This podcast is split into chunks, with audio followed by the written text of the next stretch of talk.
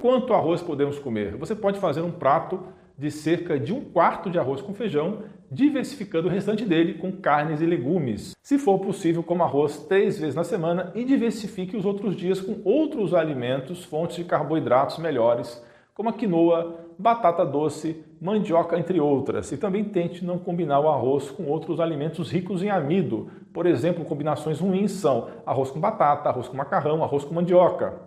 Lembrando que esta é apenas uma sugestão, pessoal. O importante é escolher o arroz mais nutritivo que caiba no seu bolso e não exagerar no consumo por causa do alto índice de açúcar e problema com arsênio. Minha visão é de que devemos sempre aproveitar as maravilhas da natureza, as riquezas da natureza e abusar de pratos coloridos e diversificados. Se você adora um arroz, você pode comer, mas use a sabedoria para consumir com moderação